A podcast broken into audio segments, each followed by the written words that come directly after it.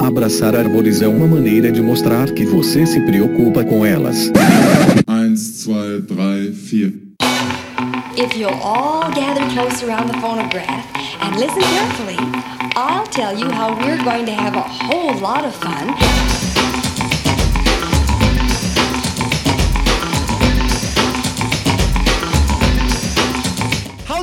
Aqui é Fernando Lima e este é o Desabraçando Árvores, um bate-papo sem firulas sobre ecologia e conservação, a vida, o universo e tudo mais. E eu estou aqui direto de Atibaia e comigo está o professor Fabiano Rodrigues Melo, direto de Vi... Não, não tá em Viçosa, tá aí no Rio de Janeiro, viu? Fala galera, então andarilho, tudo bem moçada? Prazerzão estar tá aqui nesse novo episódio para vocês curtirem muito. E direto de São Paulo, a maravilhosa Paula Piscin. E aí pessoal, como estão todo mundo? Estava com saudades de vocês, faz, cara, eu acho que faz Quantos episódios? Milhares de episódios que eu não apareço. Tempão, né? Ainda bem que você não nos abandonou. e direto da terrinha, a maravilhosa Miriam Perilli. Oi, pessoal. Bora para mais um episódio. Não posso exagerar muito, não, que senão a Miriam acha que eu tô querendo alguma coisa. Oh, né? mentira. Ele quer que você volte, Miriam. É. Já tá é. sentindo sua falta. É saudade, né? Ele quer que eu leve um queijo pra ele. Saudade. Tô achando que é isso também. Muitos, muitos queijos. Então, galera, estamos aqui para mais um episódio de perguntas e respostas aí, interagindo com os nossos ouvintes. Né, galera, manda os e-mails aí com filosofias, questões, discussões, sugestões que a gente exclui da pauta. oh, gente. e vamos lá, que tem muito e-mail aqui hoje. Sumariamente. Sumariamente. Então, pessoal, lembrando aí que nós temos lá as nossas redes sociais. Sigam lá no Facebook Desabraçando Árvores Podcast lá no Instagram, Desabrace. Lembrem de entrar lá no iTunes, aí a galera que usa Mac, iOS, iPhone, iPad, né? Deixa cinco estrelinhas, faz uma avaliação, nem que seja uma frase, ao invés de ficar dando palpite aí na pauta, vai lá, escreve uma frase. Você ganha mais e a gente ganha bem mais. e Bião, congressos, né? Vamos lembrar aí que nós estaremos no 18º Congresso Brasileiro de Primatologia que acontecerá de 6 a 10 de novembro em Teresópolis, no Rio de Janeiro, onde participarei do simpósio comunicação científica e primatologia. Eu e mais uma galera. O Bião também vai estar lá falando um monte de coisa, apresentando um milhão de palestras, pôster e tudo mais. Ô, vontade. Não? Vamos. Ué, mas não claro. é? eu tô rindo do um milhão. ok, Uma ok. primatologia diz que nada de braçada, Não, não, né? uns 900 mil. Vai lá, Paulinha.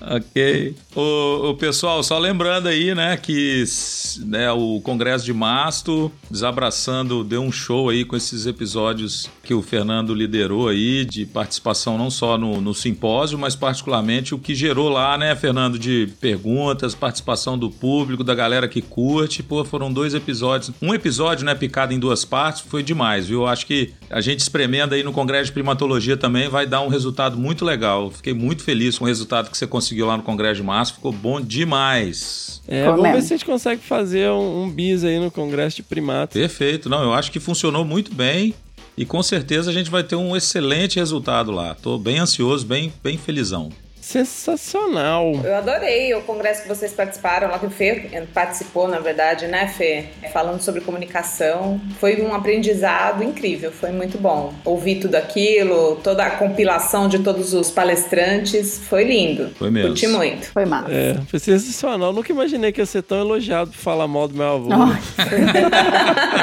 foi elogiado por todo o resto, foi muito legal. Ai, foi mesmo. Beleza, pessoal. Lembrando aí que nós temos a nossa campanha no Padrim, que é www.padrim.com.br barra desabrace. Pessoal, nós precisamos de manter isso aí. Quem não conseguiu ainda ajudar, considere, por favor, com muito carinho, né, se juntar a essa campanha, porque nós precisamos para poder manter a edição de áudio, para manter essa qualidade aí dos episódios para vocês. Outro dia eu tava ouvindo um episódio mais antigo, falei, nossa, que porcaria esse áudio. Tudo é evolução, agora, né? É, sem falar o tempo de edição que eu não vou conseguir mais, né? Então, assim, por favor, a partir de um real, galera, eh, você pode ajudar esse projeto aqui a continuar, a melhorar a qualidade. A gente tá sempre tentando trazer coisas novas aí pra vocês. Show de bola. Não esqueçam de que essa campanha de Pague uma Cerveja para um Desabraçador é uma ajuda fundamental, galera. Vamos lá. Pessoal, e a última chamada, né? Pelo amor de Deus, quem não fez isso até hoje? A nossa amiga querida do nosso podcast, a Fernanda Abra, ela é finalista do 24º Prêmio Cláudia, que é a maior premiação feminina da América Latina. Entra lá no Google, Prêmio Cláudia 2019, você vai encontrar lá a Fernanda como finalista. Se você não sabe quem é, a gente já tá falando isso trocentas vezes, mas se você ainda não sabe quem é, confere lá no episódio 15 do Desabraçando Montanhas, Jiu-Jitsu e Estradas. O resultado deve sair logo depois aí que sai esse episódio. Então, última chamada, entra lá, dá essa força aí. Fernanda ganhando esse prêmio sensacional. Vamos lá, pessoal! Mas antes de seguir para a nossa leitura de e-mails, nós vamos para o Que Bicho é Esse com a Miriam Perilli. Opa!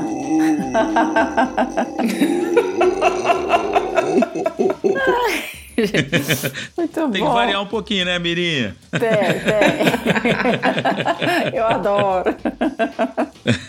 Ô, vou, vou gente. testando aqui minhas habilidades. A gente agora vai, ter uma edição especial. Qual o bicho que o Bion está. Ô, Mi, nós temos novidades sensacionais aí do bicho, A né? gente tem, a gente tem. Você já fez altos spoilers, né? Você, você postou pro pessoal. Então, gente, É, domingo passado, domingo passado, né? Você tá lembrando que esse episódio aqui, quando ele sair, já vai ter saído. Ai, Ô, é ao vivo, você tá achando que é ao vivo? Gui? Então conta como se o pessoal já tivesse sabendo, assim, da super novidade. O senhor A deve se divertir muito com a gente. Então, gente, vocês ouviram? Será que o pessoal gostou? Vamos ver se a gente recebe algum retorno aí e vamos ajustando esse modelo. Então, a ideia foi fazer um episódio a mais e aí, dessa forma, a gente vai ter conteúdo semanal falando um pouco mais sobre o bicho, porque a gente tem sempre tão pouco tempo pra falar, é, é rapidinho, a gente só comenta, a gente mesmo muitas vezes que pesquisa e, e traz a informação. Então a ideia foi realmente convidar especialistas, gente que está no campo, gente que trabalha com os bichos, para falar um pouquinho para vocês sobre as espécies que a gente dar vocalização. Então o episódio que vocês ouviram foi o episódio do Soldadinho do Araripe, com o Weber Girão, que é o coordenador do projeto. E aí no próximo episódio, no próximo episódio, no próxima semana, a gente vai ter também uma entrevista com um especialista do bicho, que é. Quem será que acertou, Fê? Vamos tocar ele aí? Toca.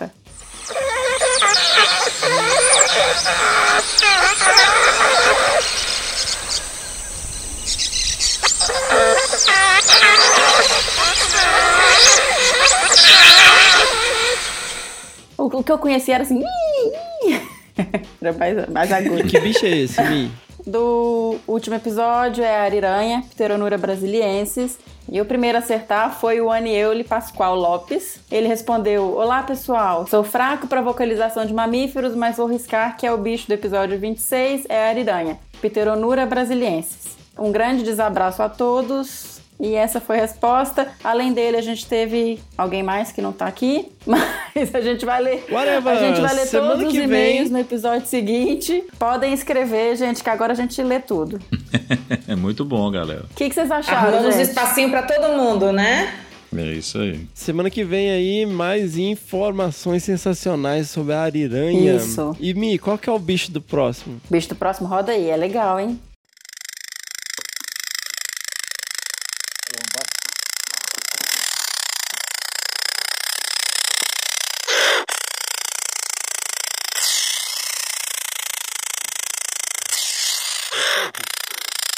Vai, vai, vai.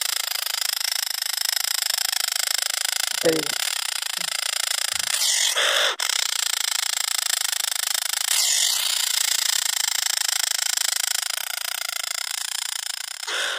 Lembrando, galera, que quem souber ou desconfiar de que bicho é esse, né, que a gente tocou a vocalização, mande a sua resposta para bicho@desabrace.com.br. Também não deixe de enviar suas pedradas no nosso e-mail, que é o primeirapedra@desabrace.com.br. Lembrando sempre de João capítulo 8, versículo 7, se algum de vocês estiver sem pecado, seja o primeiro a tirar uma pedra. E tocamos então para a primeira pedrada. Muito bem! Quem jogou isso? Quem atirou essa pedra?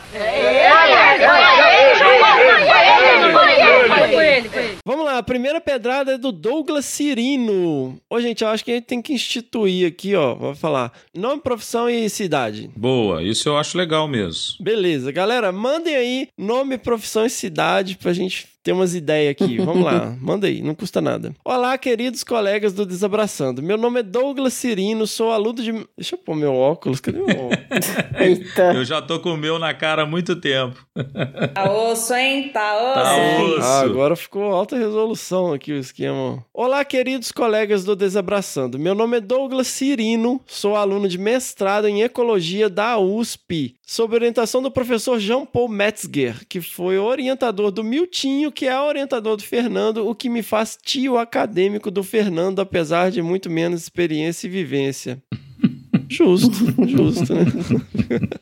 Queria agradecer imensamente a iniciativa, que pessoalmente tem sido de suma importância para aguentar o dia a dia e o desmonte da ciência, educação, pesquisa e, sobretudo, meio ambiente dos últimos tempos. Sou daqueles que nasceram para a ciência e para a biologia, e ultimamente estive muito desanimado com tudo e pensando em desistir, mas o Desabraçando me ajuda muito a ver que não estamos sozinhos. É isso aí, meu filho. Miséria gosta de companhia, né? Não, desiste não. Sempre, sempre fases ruins na vida. Miséria, miséria pouca é bobagem. É o coach dos. Como é que chama? Dos, Coach dos fracasso. derrotados, é. Admito que estou um pouco atrasado com o podcast. Comecei há dois meses, nunca fui de ouvir podcast, mas como demoro duas horas de casa até a USP, nessa selva de pedra chamada São Paulo, tomei o hábito e me apaixonei. Vocês são sensacionais e apesar de não conhecê-los, já sinto que são meus amigos das manhãs no metrô e trem lotados. Quem me indicou o podcast foi a minha amiga e mulher maravilha, Fernanda Abra. Olha aí. A Fernanda é uma super divulgadora. É. A gente vai ter que, vai ter, que ter padrinho pra dar os 10% pra... Não, um troféu, um troféu pra ela, né, cara? Madrinha do ano do Desabraçando. É, ó. Troféu Obrigada, Fê. Trabalhei alguns anos com ecologia de estradas e a Fernanda é uma grande inspiração. Inclusive foi da minha banca de TCC lá na UFABC. Com certeza ela está ouvindo, pois é fã de carteirinha do podcast. O episódio dela é meu próximo para escutar. Vamos às pedradas então, mas essas são todas pedradas do bem. Como estou atrasado, queria fazer alguns comentários. Primeiro, obrigado Miriam pelo episódio em que você compartilhou com a gente suas vivências. Foi incrível e já te admiro muito. Por tudo que passou, pela resistência, a coragem de contar pra gente e admito que invejo esse trabalho maravilhoso com as onças. Sinto falta de trabalho de campo na minha carreira e, é claro, admiro também por aguentar o Fernando com as suas opiniões fortes. o maior mérito da Miriam. né? Se tiver a oportunidade, quero experimentar esses pães maravilhosos de vocês. Olha aí. Eita, olha isso. só. Eu acho que podia ter uma lojinha pra gente vender esses pães com renda revertida para o desabraçando. Boa. Pode Eu tô vendo eventos. todas as possibilidades de monetização desse negócio. Adorei, Paulinho, Paulinha. Gostei. Fazer a gourmetização do pão, né? Como Obrigada. é que chama aquele negócio de valor agregado? Tem um valor agregado. Sim, valor agregado de pão, Vamos lá. Segundo, sobre o episódio dos tipos de orientadores, concordo muito com as colocações do Fernando. Aliás, me identifico muito com o jeito dele e suas opiniões fortes e seu jeito reclamão. Vixe! Ai, ai. Pois, gente, garoto enxaqueca tá ficando famoso. Garota enxaqueca, essa foi boa. Obrigado pelo esforço em fazer esse episódio pra gente, Fefe. Obrigado a todos de verdade. Voltando aos tipos de orientadores, já passei por todos eles. Um foi uma experiência meio traumática e os demais estão sendo incríveis. Queria salientar a importância dos co-orientadores neste processo, que geralmente ajudam muito a equilibrar o trabalho e nos fazer passar por essa etapa da melhor forma possível. Um grande beijo para minha co-orientadora e eterna Obi-Wan, Simone Freitas. Oh, Olha, que fez uma legal. médiazinha cafezinho aqui. Ganhou já, ganhou Mas já uma é isso moral, aí. né? Terceiro, eu mudei um pouco de área entre a graduação e a pós-graduação e gostaria que vocês falassem como isso é visto pela academia e pelo mercado e se aconteceu com vocês. Minha área central sempre foi ecologia da paisagem e rodovias, mas agora eu trabalho com ecologia da paisagem e ecologia urbana, apesar de ainda ser apaixonado pelo tema anterior. Sem mais delongas, me desculpe pelo longo e-mail, um grande abraço a todos. Cara, eu acho sensacional você mudar de área, experimentar coisas diferentes. Eu, pelo menos na graduação, eu fiz trabalho com quelônio, com herpeto, com primatas, fito... como é que chama o negócio? Fitossociologia. Fito- Fitossociologia. E aí, e aí foi aprendendo um monte de É. coisa, né? De- de- Eu acho assim que o mestrado dá pra você fazer por oportunidade. Às vezes você não faz exatamente naquilo que você queria, porque aí tem que levar outras coisas em consideração, né? Sem dúvida. Mas o doutorado tem que ser na área que você realmente quer trabalhar, né? Uhum. Ah, e ele é ecólogo, né, gente? Ele tá tudo junto aí. É, exato. Ele mudou um pouco da área, mas ele tá dentro da ecologia, da grande área ecologia, né? Eu costumo falar que o, É. que o doutorado é o nosso cartão de visitas, né? Ele é definitivo, por isso que a escolha tem que ser bem elaborada, né? Eu acho que é possível. O problema é que você vai ter muito mais trabalho pra estudar e pra conseguir correr atrás de um tema novo. Mas eu, eu mudei um pouco depois do doutorado também. Hoje eu trabalho mais na área de, de restauração, de capacitação. E aí eu tenho que correr bem mais atrás pra conseguir pegar o que eu não, não me formei no doutorado pra isso. Que você Mas não o qualificou, doutorado ele né? abre a cabeça pra gente fazer pesquisa e pra como planejar as coisas e como coordenar e tal. Então eu acho que, que aí dá pra balançar um pouco. É, o importante é você ter as ferramentas, né? Uhum. Pra pensar, as ferramentas pra procurar, se orientar, se embasar de informações. Você vê lá o episódio do Clinton. O Clinton faz trabalho com formiga, com mamíferos, com bioma, com baleia, com tudo que você imaginar. Ele não é especialista em tudo isso, mas como ele é um cientista, ele tem condições de se munir de informação pra poder discutir essas questões. Sim. É, e eu acho também que a gente não pode também se focar num, num, num determinado tema tão específico e deixar oportunidades né, gente? Eu acho que as oportunidades estão aí, novidades para abraçar outras frentes. E não só na- na- nessa profissão da conservação, mas em diversas outras profissões, né? E o mundo está mudando tanto que a gente tem que ter esse olhar um pouco mais flexível para as coisas, assim. Eu sou super, super a favor. Eu conheço tanta gente que mudou assim de área e não, não só por isso não coloca os conhecimentos adquiridos naquela outra área, né? Às vezes os conhecimentos adquiridos numa área anterior foram fundamentais para desenvolver os projetos na, na, numa, numa próxima, assim, sabe? Eu Exato. também eu, eu gosto dessa visão um pouco mais ampla, sabe? Eu acho que, que funciona para muita coisa na vida, né? Sim. É, eu acho que a gente não pode ficar bitolado também só nas coisas de academia. Tem que ler sobre tudo, sabe? Cultura, música, história. Mas enfim, acho que todo mundo concorda, né? É, voltando lá no, no exemplo do. Eu não lembro agora o episódio da Suzana, a Suzana Pádua, né? Que hoje é presidente do IP. Ela era designer, né? E hoje, as coisas que ela faz, que ela desenvolve, ela coloca muito da experiência que ela teve no design também, né? Eu acho que é a vida. E a gente cada vez mais tem que trabalhar mais para viver, né, gente? Então, assim, eu fico imaginando, será que daqui 10 anos eu vou estar fazendo o que eu tô fazendo hoje? É muito louco isso, né? A gente tem que se reinventar sim Muito louco. e É. tocar. Respeitando e não desmerecendo, que também o super especialista é importante pra, pra desenvolver as coisas, mas diversificando Claro. um pouco é bom. Vamos lá, diversificando. That was fun. Let's do it again. Segunda pedrada, Marcela Oliveira. Olá, desabraçando. Meu nome é Marcela, bióloga, rondoniense, professora no ensino superior, aluna de doutorado e mãe. Ufa! O podcast foi um achado, diretamente do Instagram do meu amigo Luiz Henrique do Acre. Luiz Henrique do Acre, né? Uso demais o podcast nas minhas aulas de educação ambiental e biologia da conservação. O programa da Suzana Pádua foi usado em minhas aulas e meus discentes ficaram encantados com a história dela e viram que a educação ambiental não está restrita à área do biólogo e que cada um tem um interesse diferente em relação à conservação da biodiversidade.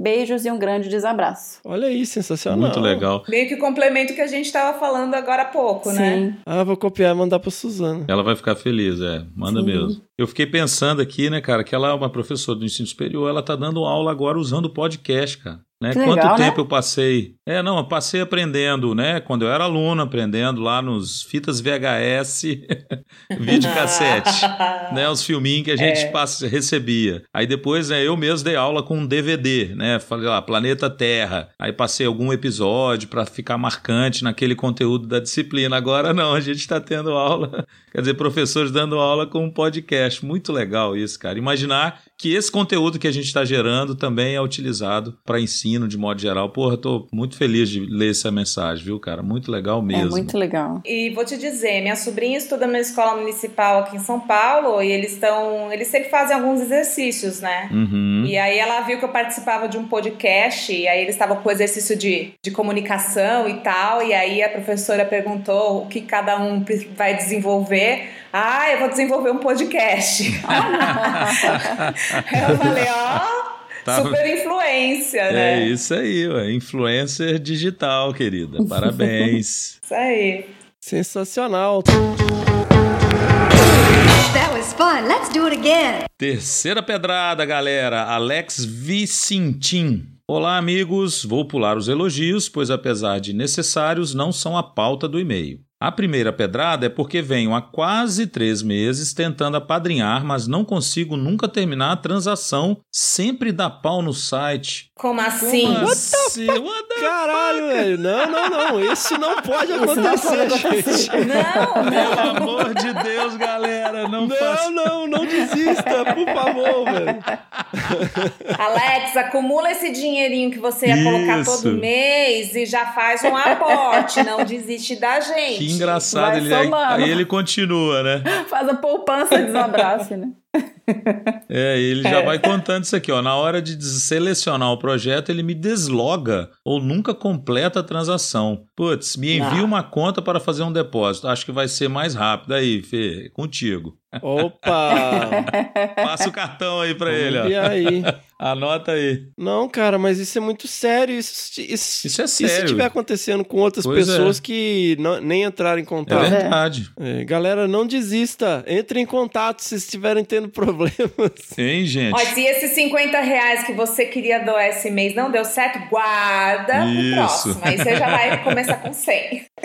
Foi muito tranquilo, viu, galera? Logo que começou o programa, a gente já apadrinhou, foi super rápido, cartão de crédito, agora tá lá tudo certinho. Todo mês, né, a gente tá com a contribuição dada. É, realmente tem que só dar essa olhada aí, Fê. Não sei se você precisa contactar alguém lá do, do site, né, conversar um pouco aí pra ver se isso tá acontecendo com mais gente, né? Sim. Eu vou ver, mas obrigado, Alex, pelo toque. aí. Eu vou, vou ver o que a gente faz aqui. Bora pra frente. Boa. Segunda pedrada. Sou amante da biologia, seja o estudo dos animais ou das plantas. Tem um viveiro de árvores. Aí ele faz um jabazinho aqui, www.fabricadeárvores.com.br e sinto falta de falarem um pouco mais sobre iniciativas de conservação com foco em botânica. Existem projetos muito legais nessa área. Olha aí. Link no post. Link no post. Outro exemplo que traz a conservação para dentro da vida das pessoas são as florestas de bolso. Iniciativa do botânico paisagista Ricardo Cardim, no qual encontramos espaços vazios na cidade de São Paulo, inicialmente aqui, e convidamos a população a criar uma mini floresta naquele espaço, usando exclusivamente espécies nativas da região. Já fizemos pelo menos seis mutirões de plantio com mais de 7 mil árvores doadas por mim. Não são mudas, são árvores, olha só. Em cerca de 10 mil metros Caramba. quadrados, reflorestamos dentro da cidade de São Paulo. O metro quadrado mais caro do país. Que isso, hein, rapaz? Que legal. Caramba, Cara, que legal, é cara. muito legal. O, o Ricardo Cardim, ele é, ele é um super cara.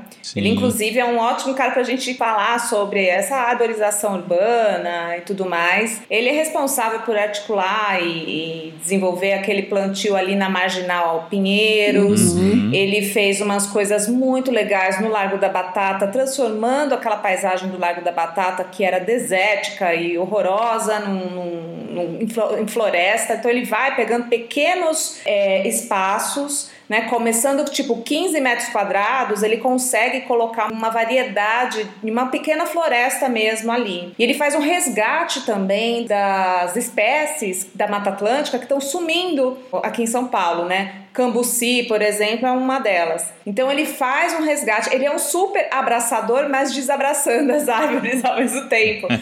o que, que, é isso, né? O cara, é, é, por meio de árvores, plantio de árvores, ele mobiliza muita gente, só que ele tem todo um contexto. Por que, que a gente está plantando? Não é porque é bonitinho, não é porque tem frutinha, não é isso. A gente está plantando para criar um microclima melhor para todo mundo, um ambiente melhor para todo mundo. E assim, ele está transformando a, a cidade de, de uma maneira muito positiva. Assim. Eu acho que vale a pena super trazer ele para um bate-papo aqui com a gente, vai ser excelente. Nossa, muito legal. Muito bom. Sensacional. Putz, que iniciativa bacana, gente. Demais. Eu tenho uma, uma, um contato com o Ricardo Cardim que é interessante porque ele fez uma, né, um trabalho de busca pelas maiores árvores da Mata Atlântica. Isso virou um livro. É, e Isso! Esse é. livro foi lançado ano passado e eles, a Reserva da Biosfera da Mata Atlântica, eles fizeram um, um concurso fotográfico. Eu mandei a foto, Fê, lá daquele Jequitibá de Almenara. Eu não sei se você chegou a conhecer ele. Nas, nossas, ah, não lembro, nas nossas expedições lá do Jequitinhonha Mucuri, numa delas, na, na, época do meu doutorado ainda, mas logo na sequência a gente fez o projeto que você participou,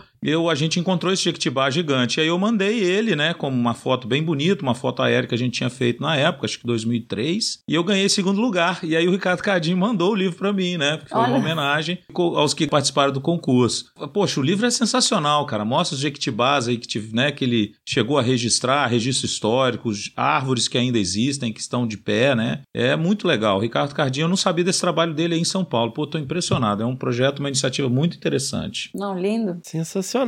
E aqui eu concordo, hein? Acho que tem que ter coisa falar um pouco de árvore também. Sei que animais são fofos e têm um apelo mais emocional que as plantas.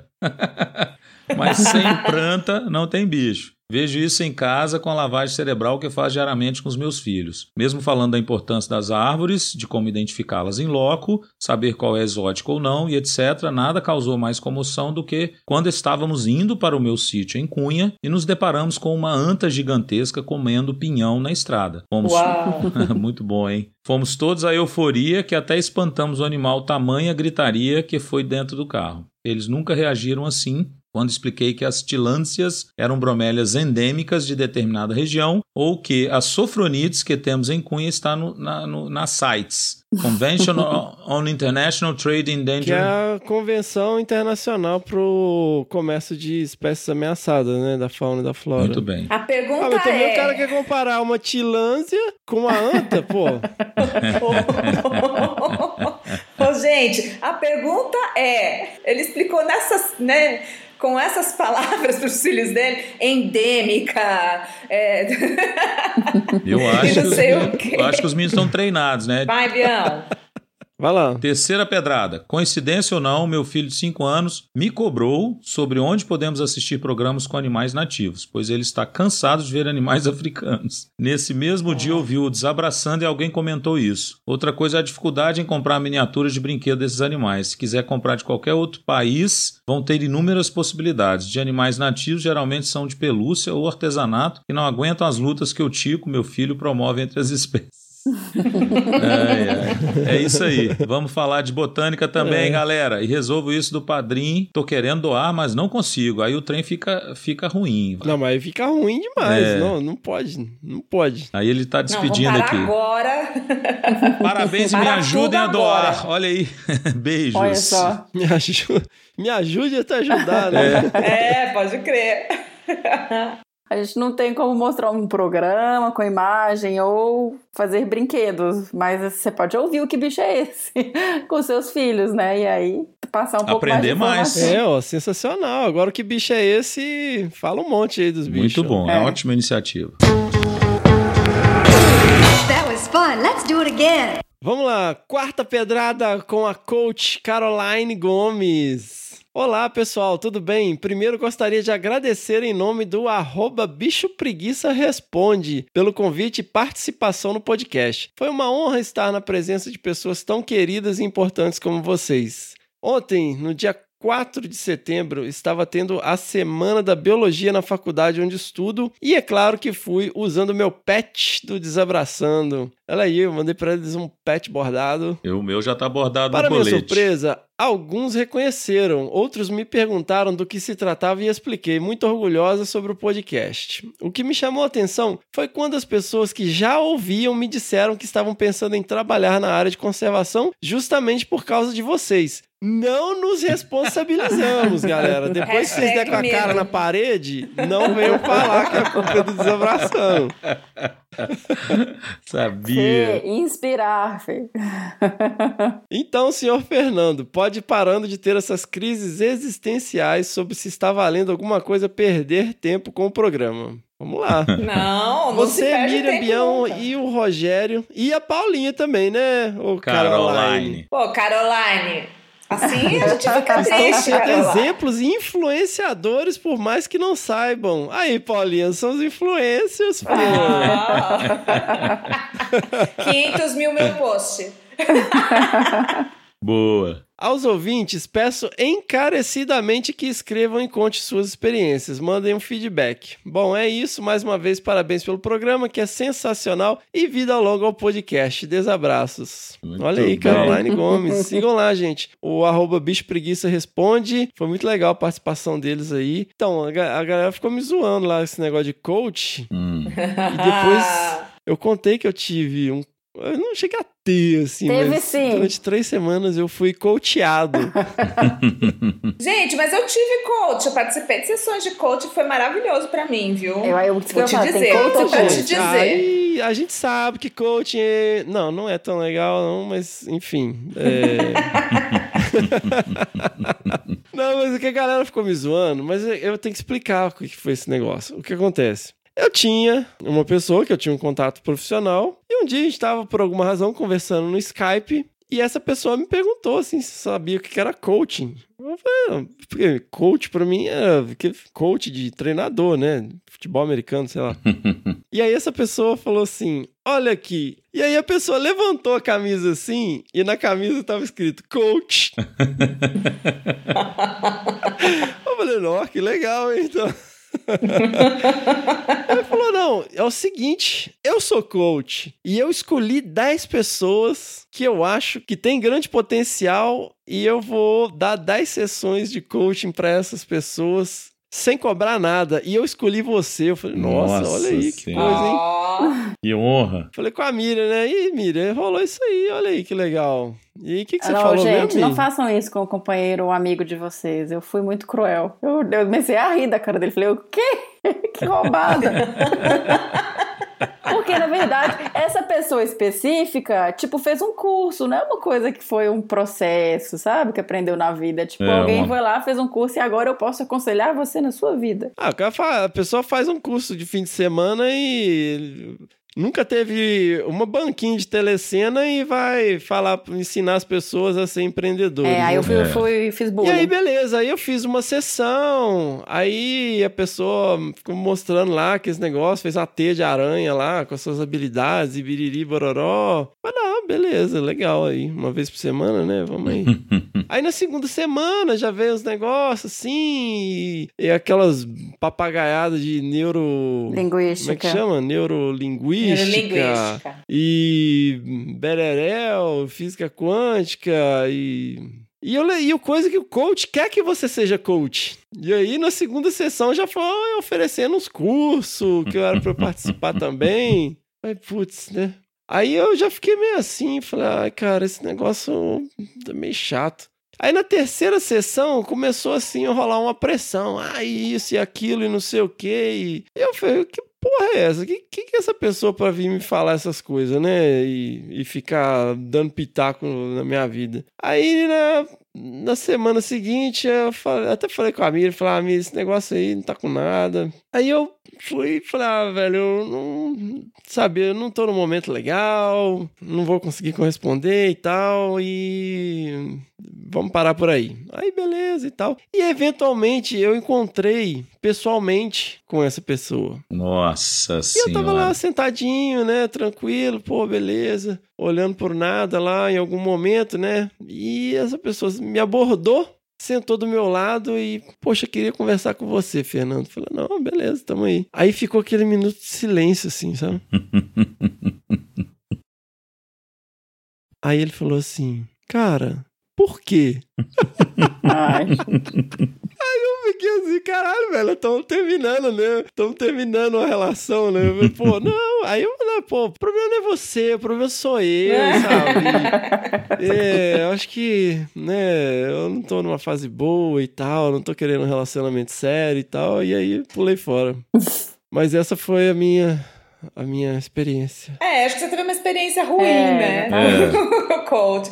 Na verdade, assim, eu não acho que isso daí é uma coisa assim que você tenha que apontar pra pessoa e falar, ai, você precisa, você, você vem aqui agora que eu vou te dar um coach. Não, eu vou contar da minha experiência, né? Que eu fui atrás, que eu vi no momento da minha vida de carreira mesmo, que eu falei assim, gente, eu vou, vou pra direita ou vou pra esquerda? Vou, o que, que eu faço agora e tal?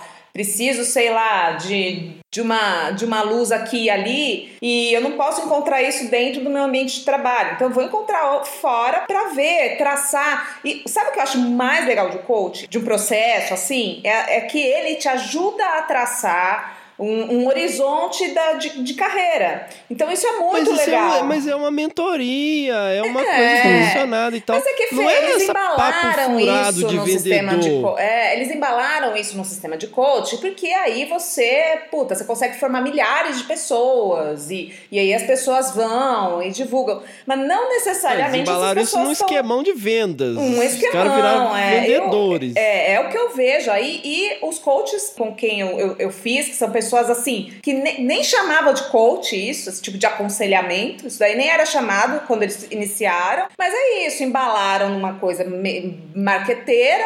Que por um lado é bom, por um lado é ruim. Por um lado tem gente super bacana envolvida e, e que mergulha mesmo na profissão, que é super legal. E tem os outros que vão por, na onda, né? Sim. Mas é isso, assim, eu acho que a pessoa tem que estar preparada, tem que pensar exatamente o que, que ela quer e, e buscar esse aconselhamento pra também não cair em qualquer furada, né? Sim. Porque quando a gente tá meio É, perdido. virou, é, é é a mesma coisa procurar um astrólogo, sei lá. É, puxando esse momento aí é, desse tópico, ó, a gente recebe um monte de e-mail de gente que tá em crise, que tá precisando de ajuda, que tá sem saber o que vai fazer profissionalmente ou até emocionalmente. Se você tá num momento assim, gente, procura ajuda. Isso de qualquer jeito, procura, conversa com um amigo, vai atrás de gente séria, vai atrás de terapia, de aconselhamento, de mentoria, o que seja. Mas não fica vivendo Exato. isso sozinho, vai procurar ajuda. Isso eu acho que momento ninguém solta a mão de ninguém aqui.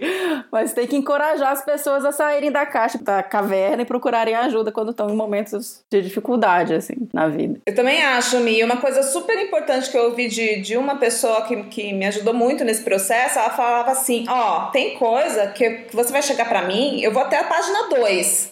Aqui, cara, você vai ter que procurar um terapeuta. Sim. Entendeu? Eu não, não tô aqui pra isso, sabe? Então foi bem clara com relação a isso. Então eu acho que, que é isso. Você tem que procurar de algum jeito sanar essa, essas questões, né?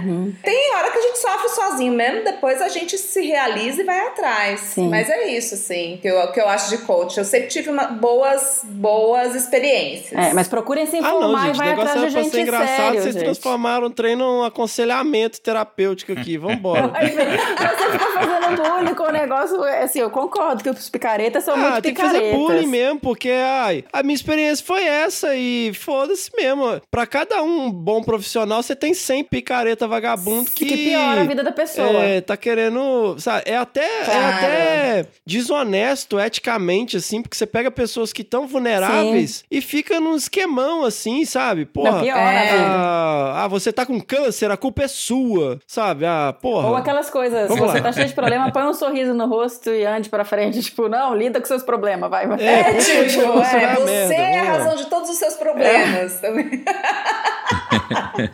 Não, cara, é muito feio, é muito errado isso, é errado isso. Você pega pessoas num estado de vulnerabilidade, né, que, e, e manda um esquemão em cima das pessoas, sabe? Sendo que você é um, não é um profissional real, real, né, que tá trabalhando com aquilo, né? Você tem profissionais é, relevantes? Sim, tem. Tem pessoas bem formadas pra isso? Sim. Mas você tem um monte de picareta, né, que virou essa coisa mainstream aí. E não é a gente que tá falando e perseguindo ninguém, não. É o mundo, cara. E- Viu? Vê o vídeo lá do Gregório do Vivier lá. Verdade. Ah, é genial. É muito bom. Post, link no post. Eu vou pôr link no post.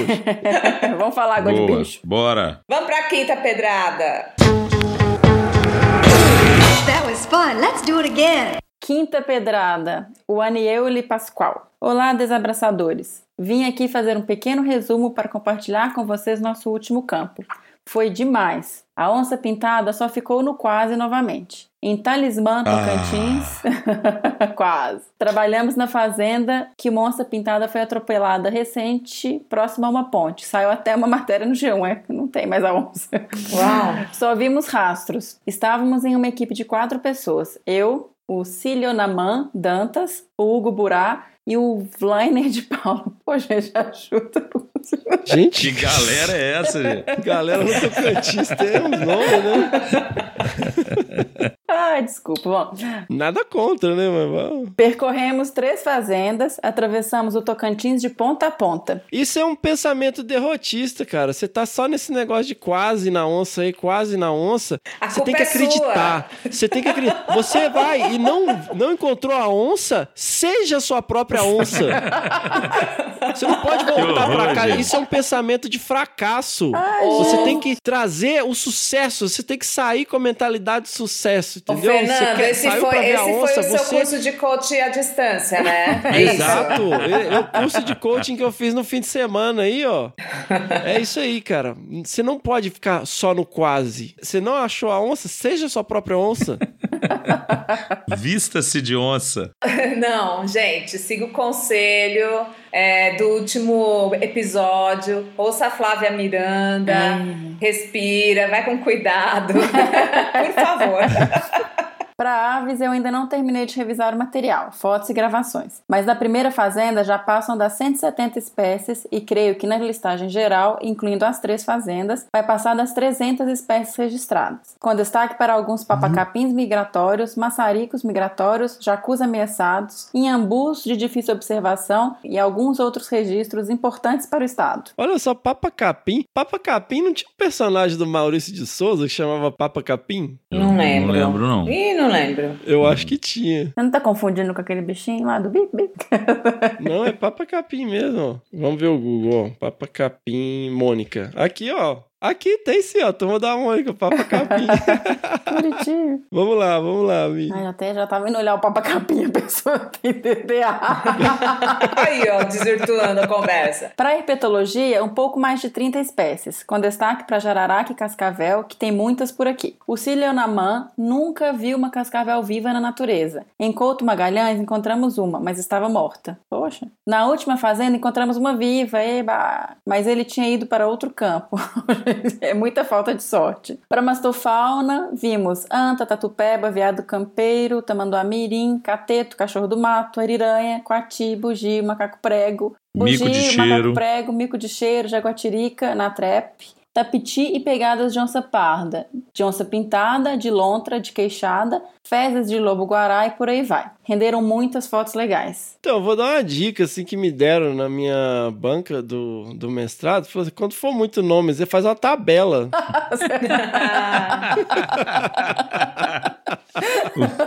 Manda uma tabela aí com a lista de espécies que não é O fácil. Fefo hoje tá terrivelmente coach. Tá, tá, tá tinhoso. Muito ódio no coração, gente. Eu falo, gente, é.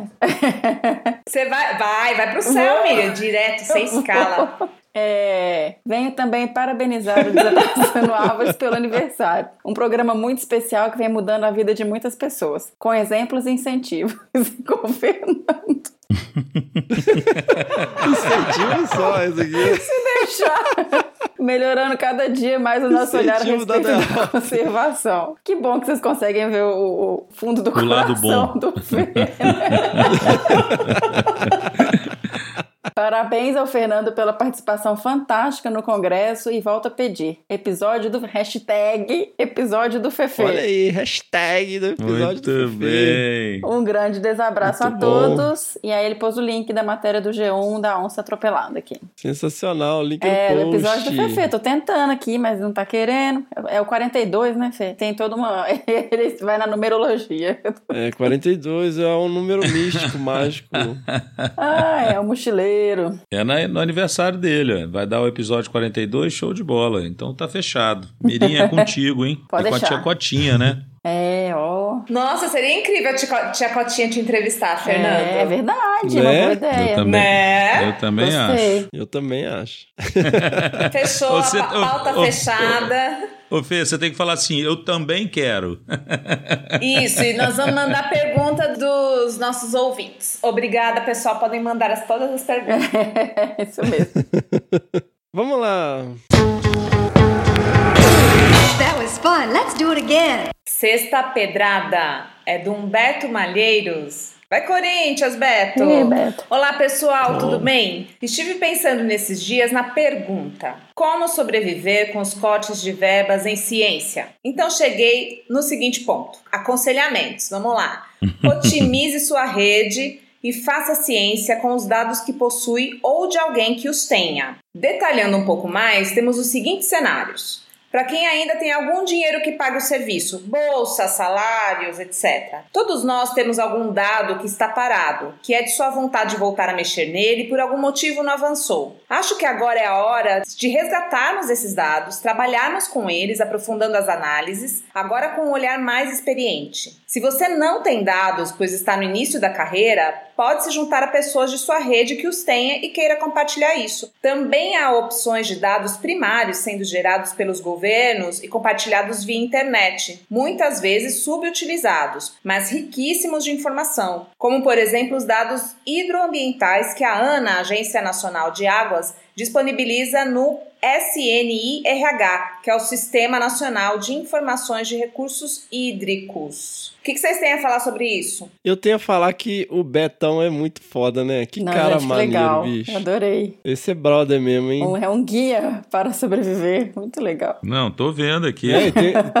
Eu vou ler a segunda dica e aí vocês- mandam ver nas opiniões. Vamos lá. Para quem não tem algum dinheiro que paga o serviço, busque em sua rede pessoas que precisam de ajuda e tenham algum dinheiro, mesmo que pouco. Mesmo que um tanto fora da sua linha de pesquisa. Olha lá, tá vendo as oportunidades, né, gente? Se não for na academia, tente algo na iniciativa privada ou contratos temporários em órgãos e institutos do governo. Para graduandos, tem a possibilidade de estágios remunerados e para egressos, tente algo em outras regiões do país que faltam profissionais com sua experiência. Sei que não é fácil ficar longe de tudo e todos, mas o ganho de experiência somado ao ganho monetário é muito válido. Compartilhei aqui a minha reflexão, mas certo de que é necessário aprofundamento nisso tudo e gostaria de ouvir vocês. Um forte desabraço. Vai Humberto Marleiros. Que bacana. Ele falou aí uma observação aí, Paulinha. tem uma Cadê a observação ó. dele? Ah, observação!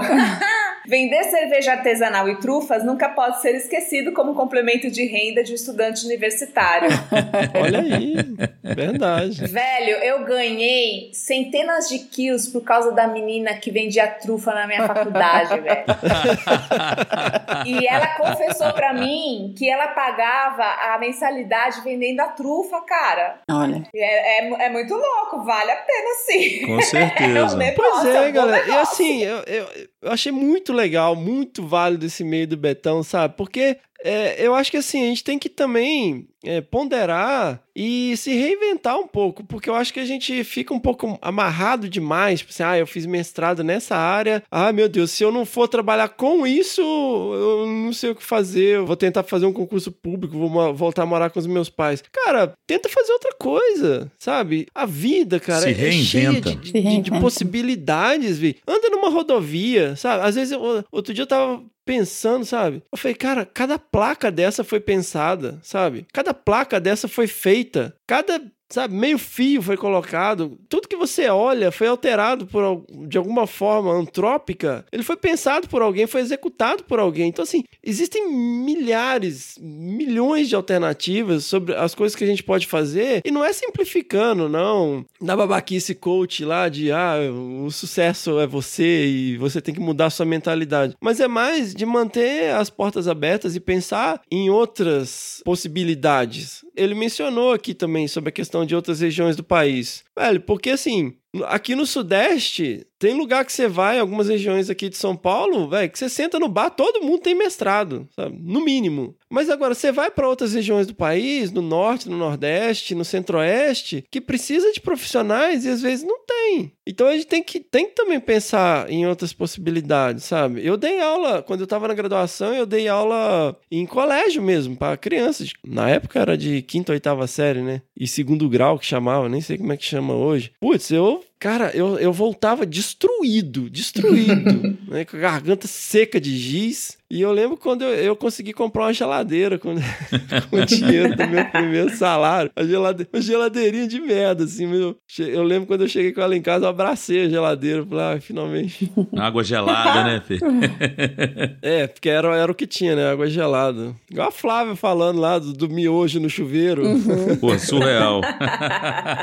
então, cara, mas é. Pô, o Betão tá coberto de razão aqui, cara. A gente tem que tentar se reinventar, sabe? Perrengue é foda, é foda, né? Não tô simplificando aqui falando que, ah, você tem que mudar seu mindset, aí você vai ter sucesso e não sei o quê. Não, mas realmente, é difícil, cara, é difícil. E tá cada vez mais tenebroso, tá? Mas a gente né, tem que encarar o desafio. No momento Sem de dúvida. crise é hora de sair da caixinha. É, não, total. É o que eu falei lá no grupo. É muito fácil ser gente boa e simpático na hora que tá tudo bem, cara. Na hora da merda é que você tem que ver quem que tá do seu lado. É. Eu gosto quando ele fala da, da ativação das redes, sabe? A gente às vezes esquece muito da- das pessoas que a gente olha aquele profissional, ah, ele tá lá e tal, não deve ter nada muito bom pra mim e tal, ele é de, ele é de outra área. Por que, que você, um pouco você que é biólogo, não pode chegar pra mim, que sou jornalista, e falar assim, ó, eu tenho uma proposta aqui, o que você acha? Vamos, vamos, vamos juntar as forças aqui e fazer algumas Tem um coisas? podcast, o que, que você acha? podcast, o que, que você acha? É pensar isso também. Também é sair um pouco. Isso, cara, isso eu acho muito legal também. Ativar suas redes que também não são da sua, só da sua área, sabe? Assim, pô, você não tem um amigo que é engenheiro, você não tem um amigo que é artista, sei lá. É, eu acho que isso é muito, é muito rico e, e te traz uma outra fonte de inspiração também, né? É, eu acho que ele colocou uma coisa bem legal aqui nesse primeiro toque dele, né? Para quem ainda tem algum dinheiro que paga o serviço, essa questão de você aproveitar banco de dados, né? A gente sabe Sim. o quanto a gente tem informação gerada e que no fundo, no fundo, elas não são trabalhadas mais por causa de falta de pessoal do que necessariamente de, nesse caso, igual ele está comentando, de dinheiro, né? Não é a falta de grana. Falta é pessoal e trabalhar esses dados geram resultados muito importantes porque você vai acumulando informação e vai trabalhando questões que você só consegue bons resultados com aquele compilado, mas ninguém trabalha isso, né? Então Uhum. acho que esse toque dele é muito legal mesmo nesse sentido. Sim, tem muito, muito dado engavetado, né, Biel? Sim, No, no meu doutorado, eu lembro quando eu precisei mudar, nossa, começou a aparecer colega com dado, olha, eu tenho isso aqui se você quiser e tal. Eu falei, gente, tá tanto de coisa parada, né? A gente tem, que- tem que mexer nisso muito, mesmo. muito. É que você não podia ir mais pra campo, Não né, podia, Mi? e aí a gente teve que, que. Eu tive que montar um outro doutorado depois de dois anos de doutorado. Então, é. e aí surgiu esse tanto de, de, de amigo, pesquisador e tal, oferecendo: né? É. olha, tem isso aqui engavetado, tem isso aqui. E aí eram materiais muito bacanas. Então, realmente tem isso Sem aí. dúvida. Betão tá de parabéns, Betão. Show de bola. Betão é o cara. Show. E a leitura da Paulinha Vamos foi lá. ótima. Paulinha foi super didática, assim, aconselhadora, sabe? Foi, foi bacana. Essa é pra Paulinha, né? É. Eu- Ele que é o jornalista. Vai, Paulinha, você tem que ler de novo. Eu? Mas eu? É. Não, quem vai? Não, peraí. Lê de novo. Depois o Fefe embaralha aí. Não, não dá palpite na edição, não. Vambora. Senhora, ignora o Bião. Desculpa aí, gente. Eu sem vergonha ali.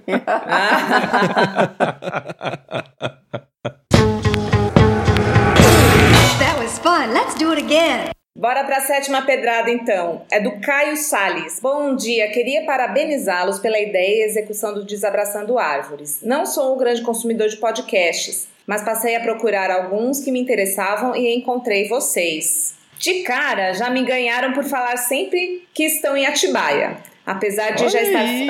É, um atibaiense, será? Cara, Atibaia é maravilhosa. Eu amo Atibaia. É uma cidade bem estratégica mesmo. legal. Apesar de estar fora já há quase 20 anos, fui fazer faculdade na Universidade Federal de Santa Catarina, depois passei um tempo em São Paulo, capital, e hoje estou no Rio. Nasci e cresci aí, em Atibaia. Minha família toda ainda vive na cidade e passei a maior parte da minha infância e adolescência nas trilhas da Serra do Itapetinga e na Pedra Grande. Acho que dessa relação com esses ambientes naturais que vem toda a minha paixão pelo tema de ecologia e conservação. Olha. Sou jornalista. É, dessa raça. Sou jornalista. e depois de trabalhar mais de 10 anos em canais de televisão, produzindo conteúdo audiovisual para os mais diversos meios, resolvi me dedicar mais a essa paixão pela natureza. Voltei a mergulhar com mais frequência e uh, me tornei instrutor de mergulho, e ainda criei o projeto Verde Mar. Olha lá o jabá de novo. Pro, Link projeto no Verde. Mar. É, link no post projetoverdemar.com. Inicialmente tinha como objetivo trabalhar a divulgação científica através da produção de documentários e programas para TV e internet sobre as iniciativas de conservação marinha e pesquisas relacionadas ao tema. Nesse caminho, comecei a reunir amigos para mergulhar na Praia Vermelha aqui no Rio, para coletar resíduos sólidos e produzir relatórios e vídeos sobre o problema do lixo marinho. Isso acabou virando minha pesquisa de mestrado em ecoturismo e conservação, que estou fazendo agora na Universidade Federal do Estado do Rio de Janeiro, a Unirio, e um projeto de vida. Atualmente, praticamente larguei todo o meu trabalho anterior com jornalismo esportivo e a produção de vídeos para marcas para me dedicar à causa da conservação ambiental em geral e marinha em particular. Faz tempo que estava querendo entrar em contato, mas resolvi escrever esse e-mail agora porque acabei de ouvir o podcast com Vitor Fazano e ele falou de duas questões que estou trabalhando em minha pesquisa. A primeira é a importância em relação à infância com a natureza e esse sentimento de pertencimento que é despertado desde cedo. Como tenho dois filhos pequenos, um de dois anos e outro de dois meses, tenho me interessado muito sobre o assunto e lido muito a respeito. Por isso me empolguei quando ouvi essa discussão. A outra questão que foi levantada pelo Vitor foi o fato de o plástico e o lixo marinho em geral ser uma bandeira para a conservação ambiental. Como tenho formação em comunicação, também percebi esse aspecto interessante e resolvi abordá-lo em minha pesquisa. Eu dei uma volta pela oceanografia, biologia marinha, ecologia e acabei chegando de volta nesses assuntos em minha dissertação. Não tinha como fugir. Queria aproveitar para recomendar um livro muito interessante sobre esse tema de infância e natureza que é o A Última Criança na Natureza do Richard Louv. Bom, já me alonguei demais. Um grande desabraço e até o próximo podcast. Valeu, Caio. Obrigada. Olha que legal, Mi. Vamos atrás desse livro aí. Legal, né? Vou olhar. Nossa, sensacional a trajetória dele, né? Muito bom a gente estar alcançando um pessoal com esse perfil, né? Porra, surreal, muito legal mesmo. Surreal. Você sabe que eu venho, ah, eu, enfim, passei aí por algumas discussões sobre jornalismo ambiental e não sei o quê. Eu ouço muito, muita coisa assim de algumas pessoas que não andam muito felizes com a prática do jornalismo ambiental, dizendo que o jornalismo ambiental morreu. Mas por quê? Que isso? Que isso, gente? Como É, assim? Porque não existe mais tanto espaço na mídia tradicional para jornalismo ambiental, porque não Ai, existe. que papo de velho. Ai, É, não, tá. meu tempo era diferente. Ai, como era melhor Mas antes. eu acho que, a gente, que é aquilo que a gente está falando desde o início desse, desse episódio, né? A questão do se reinventar. Eu não acho que o jornalismo ambiental morreu, eu acho que tem muito espaço, outras ferramentas, outras formas de abordar. É, acho que é isso, assim. Então, essa coisa da, da reinvenção, e poxa, o cara se reinventou na profissão, né? Abordando um assunto super legal e se, se reencontrando, assim, com as paixões, né? Que ele mesmo estava falando aqui que a paixão dele é a questão marinha mesmo, né? Sensacional. Beyoncé, não tá quieto, cara. Aqui tá aparecendo que você tá mexendo. Eu tava só olhando pro lado ali, já voltei já. Foi comer a balinha. Cara, sabe aquela pessoa no cinema que fica do seu lado, assim, abrindo a bala devagarzinho? Sei. Aí, tipo assim, eu vou abrir devagarzinho que não vai incomodar. Aí ele fica cinco minutos fazendo barulho pra abrir a bala. Aí você É tem vontade de dar uma vez, né, cara? Pô, cara. Ai, Bião. Me deu vontade de comer balafim. Alice, ai puti tuti. That was fun. Let's do it again. Oitava pedrada, Thaís Abreu. Oi, Fernando, boa noite. Sou estudante de Ciências Biológicas pela UFC, Universidade Federal do Ceará, já pertinho de me formar e comecei a ouvir o podcast de vocês faz pouco tempo, através da indicação de colegas do meu curso. Estou achando sensacional, como você mesmo diz. Muito obrigada pelo esforço que você, o Fabiana, Mirim e o resto da equipe vem fazendo em prol da conservação. Mesmo com a situação delicada do meio ambiente no nosso país atualmente, ver iniciativas como a de vocês aquece nosso coração e nos dá força e esperança para continuar e nos esforçar pela conservação no Brasil. Muito obrigada pelo podcast, vocês são incríveis. Um desabraço. Não nos responsabilizamos. Mas de qualquer forma, valeu pelo carinho, né, Thaís? Valeu, Valeu Thaís. demais pelo carinho. Pô, mas então, eu falo brincando essas coisas, pô, não nos responsabilizamos e tal. Mas, gente, sério, esse tipo de feedback é o que mantém a gente. É o que mantém a gente estimulado a continuar com esse projeto. Porque não é fácil. A gente tá sempre super ocupado, no maior correria, e a gente tá aqui gravando, muitas vezes tirando dinheiro do próprio bolso para poder pagar as despesas e sempre pensando, interagindo, procurando o pessoal, tentando né, pensar na pauta, gravar e tem que achar agenda para todo mundo. Aí tem hora que dá vontade de falar, cara, eu tenho coisa melhor para fazer, bicho, sabe? E, e isso não paga as contas, né? Vamos, vamos ser mais realista, né? Principalmente frente a essas dificuldades, na situação delicada em relação ao meio ambiente que a gente tá vendo aí. Então, esse tipo de mensagem é muito legal, sabe? E a gente eu pelo menos sinto que a, a gente tá no caminho certo quando eu leio essas coisas, sabe? Muita gente falando, poxa, né, eu tava desanimado e ouvi vocês, e ouvi os convidados, né, principalmente, pô, você ouve uma história igual a da Flávia no último episódio, bicho? Pô, Pois é, eu né, gente? Eu falei no episódio, Fê, quando a Miriam chegou em casa, eu tava lá na cozinha, assim, desorientado. Eu tinha acabado de gravar. Eu falei, caramba, cara, que, que história forte, né? E aí você fica até com vergonha, cara. Eu falei, cara, como que eu vou desistir? Como que eu vou é, me olhar no espelho e encarar,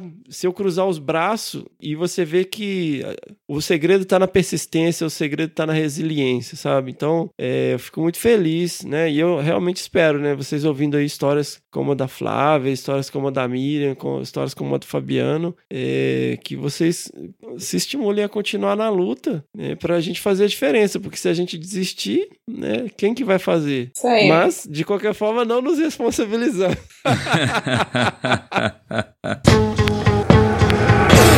That was fun. Let's do it again. Nona Pedrada, Joares May. Olá, meu nome é Joares, sou médico veterinário e atuo com conservação de mamíferos. Acompanho o Desabraçando desde o início. Algumas das pessoas que já falaram aqui eu as conheço, assim como os apresentadores dessa forma interessante de apresentar a conservação. Já os ouvi em vários campos enquanto checava as armadilhas e fizeram essa rotina passar de uma forma mais agradável. Além dos diversos temas já comentados aqui, gostaria de ouvir um pouco sobre os heróis de vocês. Não estou a falar dos quadrinhos e cinemas, Wolverine, Batman, Jedi.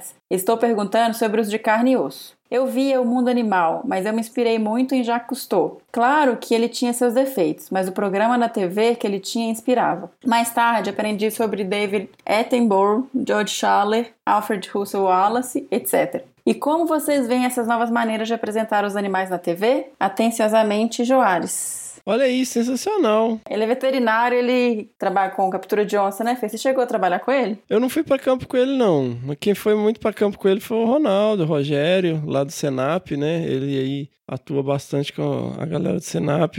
Ah, putz, eu, né, já falei aqui em alguns episódios passados, eu vi o filme é, sobre a Diane Fossey, né, com a Sigourney Weaver, quando era criança, me impressionou muito. Uhum. E eu lembro também quando começou a série do Jacques Cousteau, que ele cita aqui, né, em preto e branco na televisão, ficava impressionadíssimo, né? Uhum. Quando ele foi na Amazônia e tal. Depois o pessoal falou que foi, teve um monte de polêmica aí, mas whatever, cara. Eu, eu nem sei direito quais que foram as polêmicas, nem procurei saber, mas me impressionava muito. A gente é, era muito criança naquela do... época, né, Fê? A gente não lembra disso. É, cara.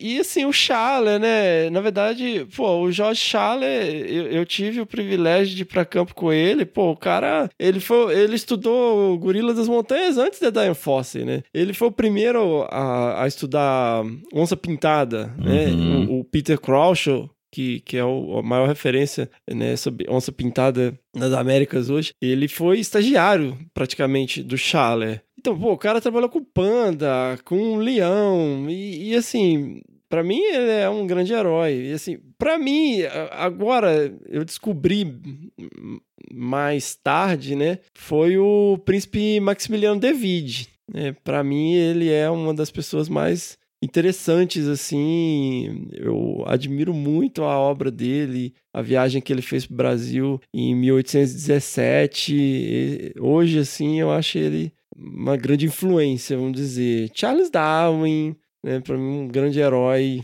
eu diria. Eu li a biografia dele, achei incrível. É, as pessoas são as maiores referências para mim, assim, heróis, né? Uhum. E eu acho interessante também, às vezes a gente fica pensando sempre nessas questões, nessas pessoas, nessas eh, quase entidades distantes, né? Mas, por exemplo, eu lembro uma vez que eu tava com um amigo e ele tava falando sobre aquele filme Into the Wild, né? Como é que chama em português? É... Natureza, Natureza Selvagem. selvagem? Uhum. É, ele, nossa e tal, que coisa incrível, não sei o que. Eu falei, velho, como? O moleque é um playboyzinho mimado, babaca, que vira as costas para tudo, um tremendo covarde, vai lá pro meio do mato e um tão imbecil que não acaba comendo um negócio envenenado e, e morre. É. E que o cara precisava mais de terapia para poder avaliar a relação dele com os pais do que qualquer outra coisa. Eu lembro que eu comentei com ele, falei, cara, eu saí, eu juro pra você, eu saí do cinema, eu fui ver no cinema, eu falei, cara, que, que bosta essa história. Eu saí e fui ver outra coisa, tava passando em outra sala.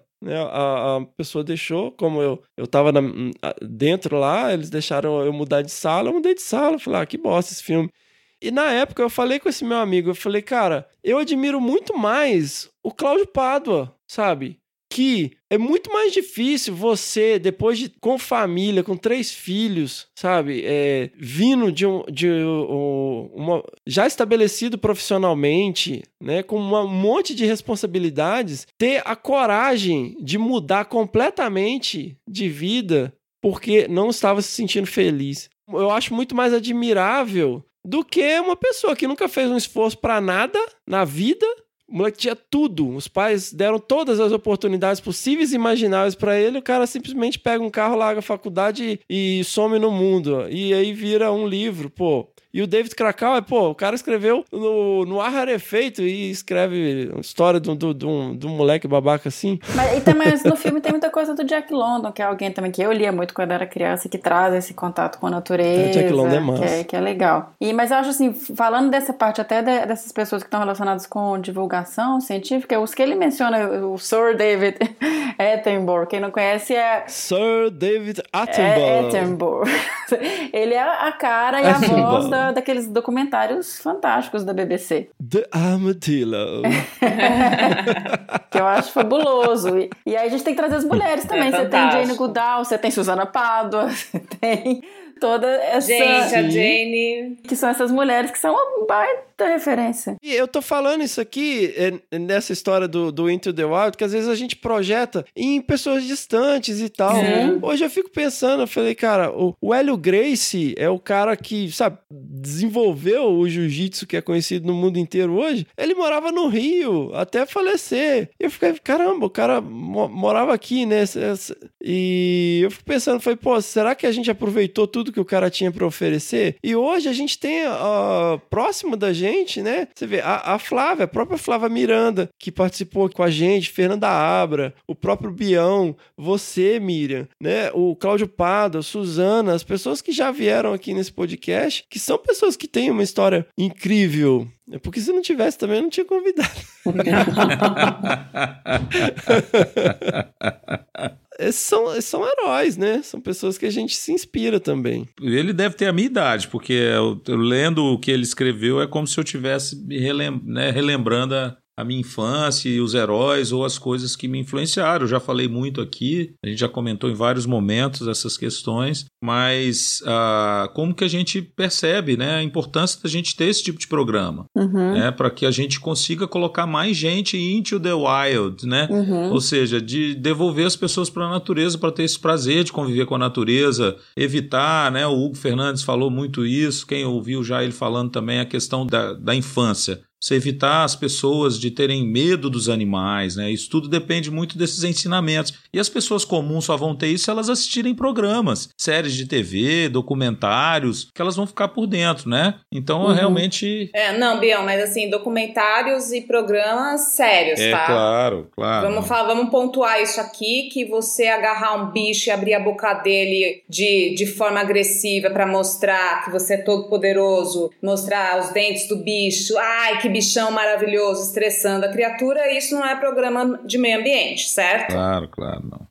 É. Só isso que a gente tem que, tem que deixar claro. Porque sabe por quê? Nossos tios, tio, nossas tias cotinhas e tal, eu falo isso porque em, em casa tem, tem meu pai, é, apesar de eu, de eu circular um pouco por esse ambiente e tudo mais, ele adora ver esse tipo de programa e ele acha lindo, ele acha legal. Quando eu fui explicar pra ele, ele, ops, né? Uhum. Começou a pensar assim, ah, mas será que é isso mesmo? Eu falei assim, não. Você como, co- como um apresentador, você tem um super, uma super responsabilidade. Você não sabe como aquele bicho foi parar. Ele não tem direito de pegar esse bicho desse jeito, entendeu? É, uma vez eu fui um, numa num workshop do Ibama, gente. E o Ibama Uhum. tava falando pros jornalistas: jornalista não toca no bicho, nem o bicho sendo anestesiado. Uhum. Jornalista não deve tocar no bicho e mostrar isso frente às câmeras, porque a gente acredita que isso estimula as pessoas a tocarem bichos silvestres e, e fazer coisas que não devem ser feitas, né? Uhum. Enfim, não é, não,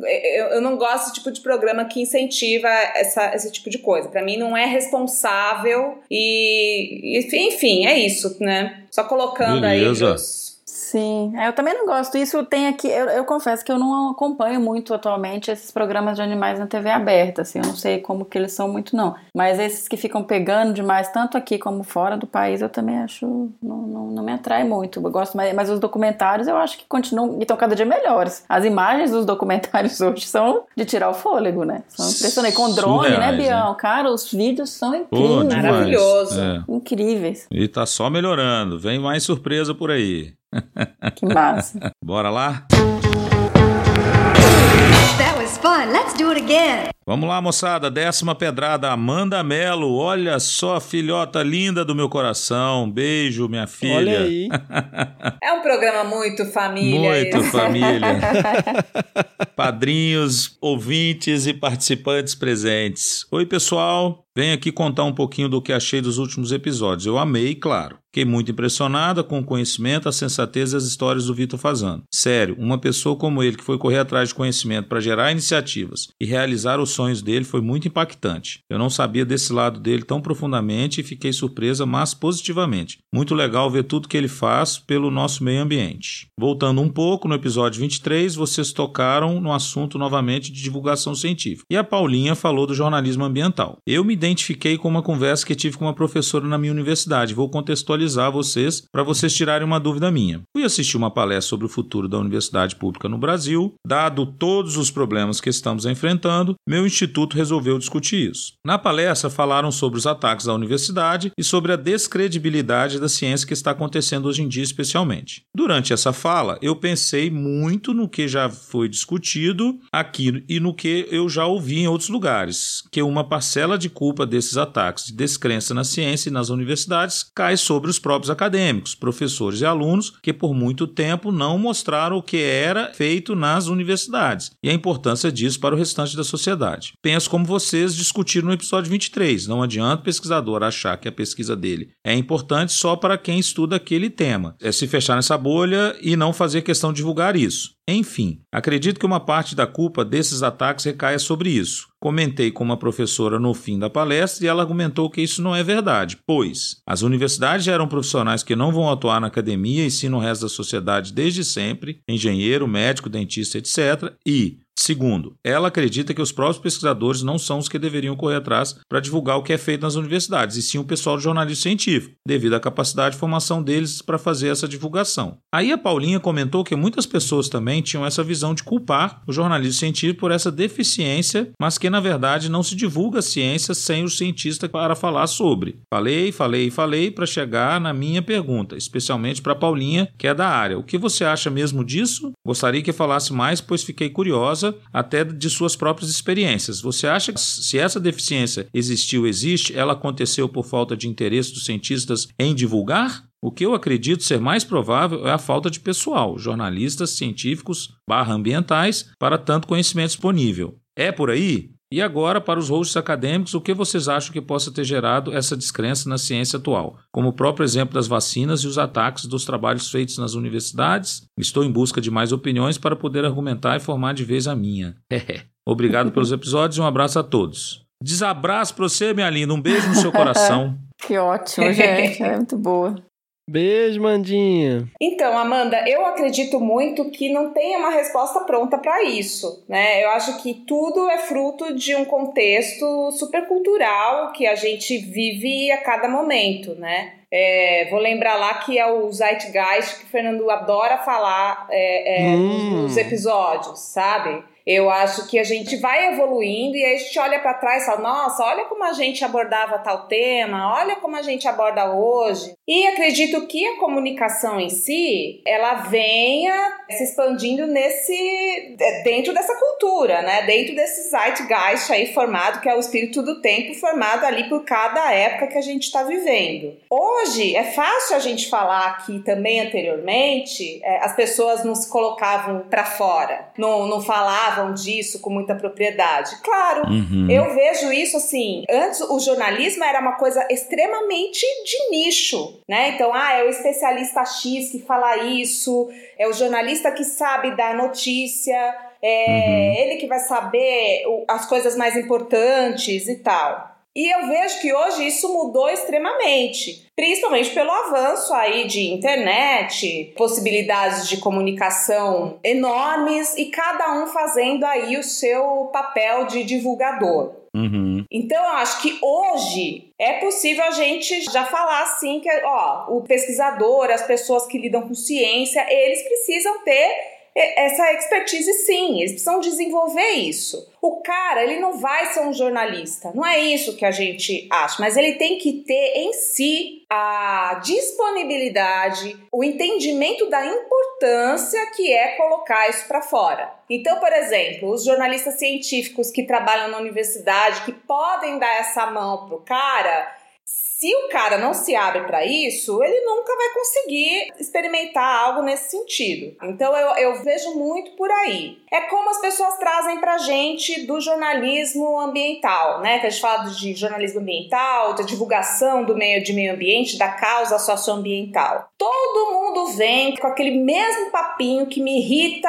do, até o último fio do meu cabelo que é jornalismo ambiental tem que ser sexy. Para falar de meio ambiente, a gente tem que ter não sei o que. As pessoas precisam entender por meio de um storytelling muito agradável. Ok, eu concordo, gente. Só que não é só isso. A gente vive num, num país e num, no mundo, enfim, vamos, vamos focar só aqui Brasil, né? Em que tem toda uma cultura criada em detrimento do meio ambiente. Vocês sabem que eu fui, com essa história de Amazônia, tudo, eu já tinha lido um sopro de, de destruição, né, do Zé Augusto Pádua. E eu voltei lá para recapitular algumas coisas, né? De como a gente sempre detonou essa terra e assim desde os primórdios a gente nasceu com isso e a gente e, a, e essa cultura ela continuou Entendeu? Então é algo tão cultural, tão embrenhado é, no, no nosso pensamento, no nosso jeito de olhar para a natureza, que você fala, é, é difícil você furar isso. Eu vejo que é uma construção cultural que a gente tem que ir furando, tem que ir quebrando de alguma maneira. Não tem uma resposta pronta para isso, Amanda. Gostaria muito que tivesse, porque aí a gente conseguia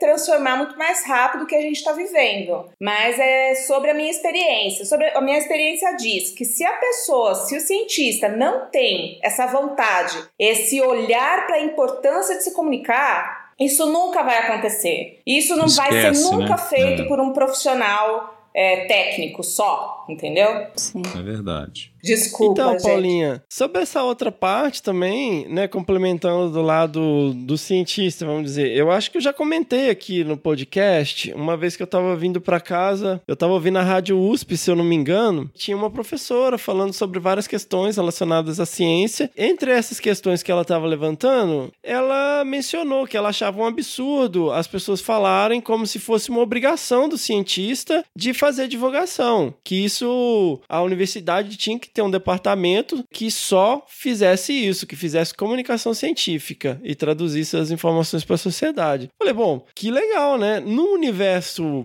maravilhoso, Ideal, né? perfeito e lindo, eh, a gente não teria tido nem idade média, a gente já teria Exato. curado câncer e tal, todo mundo em carro voador. Mas, infelizmente, a gente não vive essa realidade. Se a gente for esperar a gente ter um departamento todo bonitinho montado que vai fazer isso, infelizmente, nós vamos mais pra merda. Eu sinto que o que que aconteceu, né? A Amanda pergunta aqui sobre a questão como que, aqui ó, o que vocês acham que possa ter gerado essa descrença na ciência atual? Eu acho que 90% da culpa é nossa. Porque a ciência é fascinante. A ciência é sensacional. A ciência, sabe, eu falei isso na minha eh, palestra lá no, no congresso, vocês podem ouvir aí no episódio. Toda criança é um cientista nato. E aí, o que acontece? A gente chegou num ponto que é, ó, sei lá, acho que a melhor forma de escrever isso é a audácia da barriga cheia. Teve um momento bacana como pouquíssimas vezes nós tivemos na história do Brasil, aonde tinha bolsa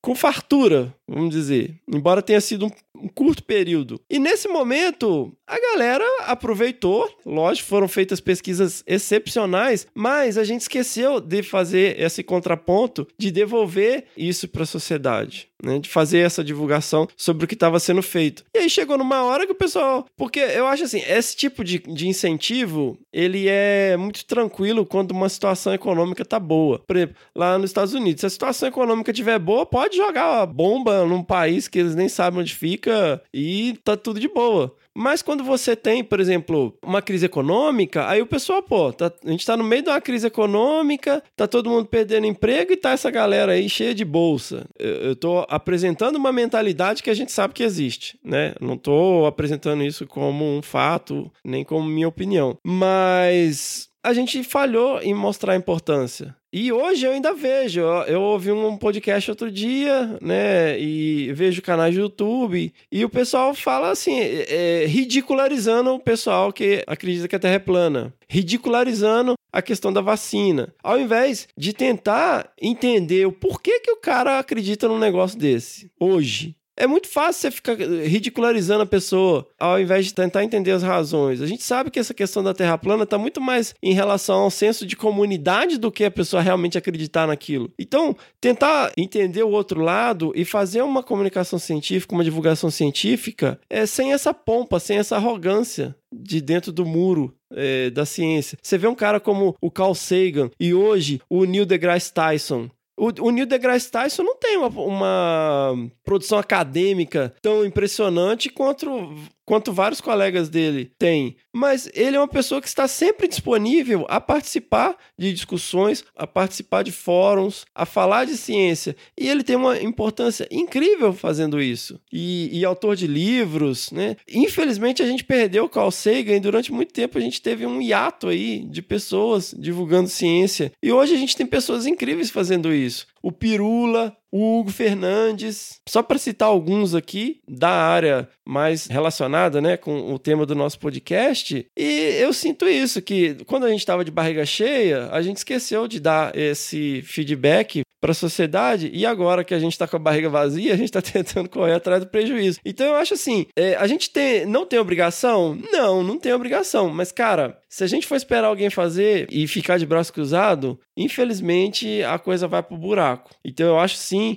Ah, mas o jornalista distorce, não sei o que, cara. é, tenta mudar a forma de falar, procura jornalistas, conversa com os jornalistas, tenta explicar, ent- entender como ele te entende, porque tem o que a gente fala e tem o que a pessoa entende, né? Exato. Comunicação é isso, né, Fê? É, comunicação é isso. Você, você acha que está falando super claramente, mas na verdade a pessoa não está entendendo entender nada do que você tá falando, mas na sua cabeça tá lindo. É. A gente precisa fazer esse esforço, eu acredito muito nisso, e eu acho isso, que a, a- descrença na ciência atual é porque houve um hiato grande onde a gente não se preocupou com isso. A gente não se preocupou em traduzir a ciência, até porque a gente às vezes forma e não sabe direito o que que é ciência, né? E a gente tem espaço para isso. Outra questão é que a ciência ela não é tão exata. A gente sempre apresenta resultados e eles têm uma margem de erro. Porque se você apresenta uma coisa como verdade absoluta, isso não é ciência, é religião. E as pessoas não, não querem isso. A gente nunca dá uma resposta exata, precisa e, e, sabe? A não ser que seja uma coisa da física, da matemática, e até isso às vezes tá meio nebuloso. E é muito mais fácil você acreditar num picareta que te dá a verdade pronta, embalada, bonitinho, escrito quântico na frente,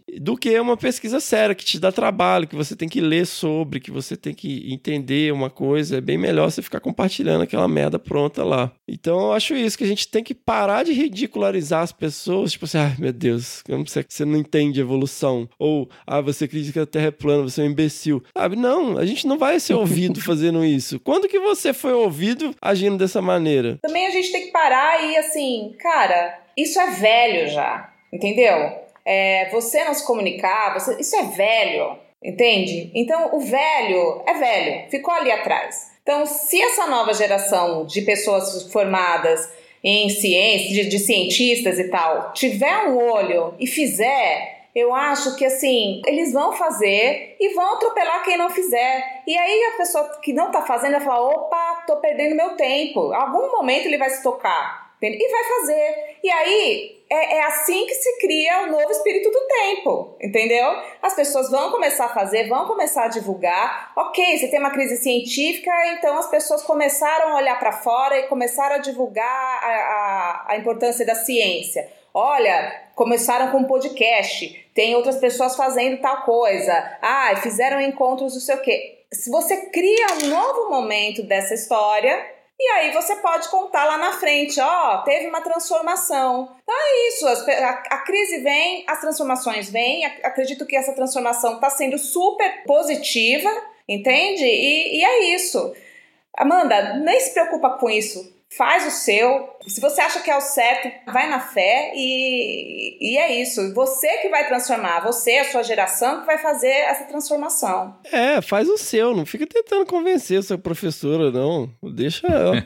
Mas ela fala uma coisa interessante aqui, que, é- que ela fala das as universidades geram profissionais que não vão atuar na academia e sim no resto da sociedade desde sempre, engenheiro, médico, dentista. É uma coisa legal para se pensar isso aqui. Isso é válido mesmo que a professora dela falou. Talvez se a gente acessasse, eu já pensei muito nisso, se a gente acessasse pastor de igreja para falar sobre conservação, eu acho que a gente teria uma muito mais a- a efetividade em certas ações né? Eu não tô falando necessariamente de ciência, mas de conservação. É, Você quer coisa mais efetiva? Tem um caso de um padre lá em Reduto, que é um distrito de Manhuaçu, lá em Minas Gerais, que o padre batia o sino da igreja toda vez que alguém soltava um canário da terra, que era muito comum lá na região o pessoal prender. Não tem canário da terra preso em gaiola na cidade, lá. O Papa Francisco tá falando bastante, gente, disso. de meio ambiente, você falando dessas coisas aí, mas é verdade. Ele tá com uma, uma, uma É. super bacana. Se a gente buscasse mais diálogo com engenheiros, médicos, dentistas, quem sabe a gente não consegue mais acesso, vamos dizer. É, É algo a se pensar, eu achei válido isso aqui. claro. Mas, Amanda, não Bacana. fica tretando com sua professora, não. Faz seu caminho e seja você a diferença que você quer ver no mundo. Eita, muito bem. Olha o coach aí, olha o coach. Eu só quero complementar o seguinte: essa geração, galera, já foi, ela já fez isso, ela já vai fazer vingar essa questão da comunicação científica. Nós já viramos velho, né, Paulinha? E essa geração tá vindo muito forte com isso, com a comunicação, e tá trazendo no seu DNA. Então eu tô muito tranquilo. E é exatamente o que a Paulinha falou em termos de revolução. Ela é rápida. É um marco que está sendo virado, e nós, quando a gente tiver mais velho, nós vamos perceber que valeu a mudança e ela vai ser útil. Não tem como a gente ficar achando que tem os melhores ou os piores que fazem bem ou mal. Cara, faz do seu jeito, faz como pode e vamos em frente. É isso aí. Boa! Boa, os, os cães ladram, mas a caravana não para. É isso aí. Ei. Bora lá? Bora lá. That was fun. Let's do it again. Décima primeira pedrada. A minha maravilhosa tia Cotinha. Muito bom. Olha aí. Beijo, tia! Obrigado por existir. Tia Leia, maravilhosa, linda, lá de Carangola. Vamos lá. Olá, Fernando. Parabéns pela palestra. Achei muito interessante o modo como você abordou fatos de sua infância, como citações da família, usando uma linguagem simples e familiar a todos os ouvintes. Naquele auditório, tenho certeza de que todos os ouvintes se lembraram de fatos envolvendo avós, tios e tias. Cara, pior que foi, eu recebi um monte de mensagem de gente falando que se emocionou, que lembrou da própria avó e tal. Foi bem legal, assim. Contar histórias é uma arte e você é um mestre nessa arte, mas ouvir também é, e nós tivemos o privilégio de saber ouvir a nossa voinha, suas histórias e causas. Ô, oh, saudade da minha voinha.